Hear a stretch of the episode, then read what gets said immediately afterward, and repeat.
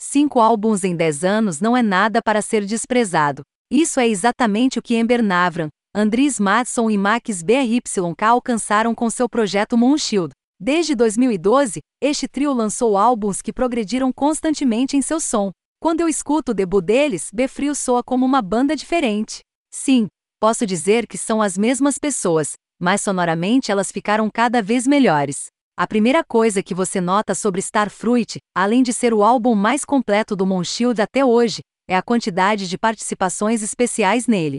Este é o primeiro álbum do Moonshield a apresentar colaborações. Lala Hathaway, Alex Isley, Tank and the Bangas, Rhapsody e o Camille Mumu Fresh, Shantai Khan e Josh Johnson estão presentes, e sua inclusão eleva as músicas a outro nível. Sobre as colaborações, Navran disse, muitas vezes, as mulheres negras não recebem o reconhecimento e o crédito que merecem por seu incrível talento e contribuições para a indústria da música e em todas as indústrias, cenas e espaços. Cada uma dessas mulheres tem sido uma grande inspiração para nós e ficamos muito honrados em ter a oportunidade de fazer música com elas. Isso realmente aparece na música. Moonshield elevou seu jogo, se isso fosse possível, e entregou algo que parece um clássico instantâneo, mas também algo com visão de futuro. O álbum abre com Tell Rim com Lala Hathaway. Melodias ondulantes nos dão as boas-vindas antes que linhas de baixo funk deem a tudo uma ligeira vantagem. Então Hathaway começa a cantar. O mundo parece desacelerar, e toda a sua atenção está focada nessa voz.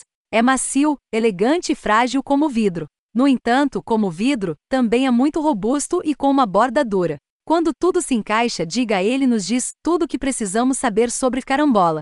Isso nos diz que este é um álbum muito completo, em termos de toque. Moonshield trouxe alguns amigos para o passeio e não soa como nenhum Moonshield que você já ouviu antes. What You Wanted é um banger discreto. É melhor você ter cuidado, cuidado com o que você deseja, é o gancho vocal principal, enquanto sou pastel com floreios de neon, bolhas por baixo. Parece retro e contemporâneo ao mesmo tempo. Este é o motivo do álbum. Moonshield entrega tons que estão familiarizados com melodias que não soam como muito que veio antes deles.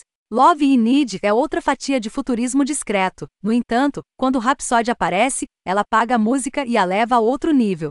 O que Moonshield faz muito bem em Starfruit é criar uma atmosfera onde tudo parece possível. As batidas são descontraídas, as linhas de baixo pingam com um charme despreocupado, e as letras transbordam com otimismo. Isso se deve em parte à confiança que eles desenvolveram na última década, mas também ao permitir que outras pessoas brinquem com suas paisagens sonoras confusas.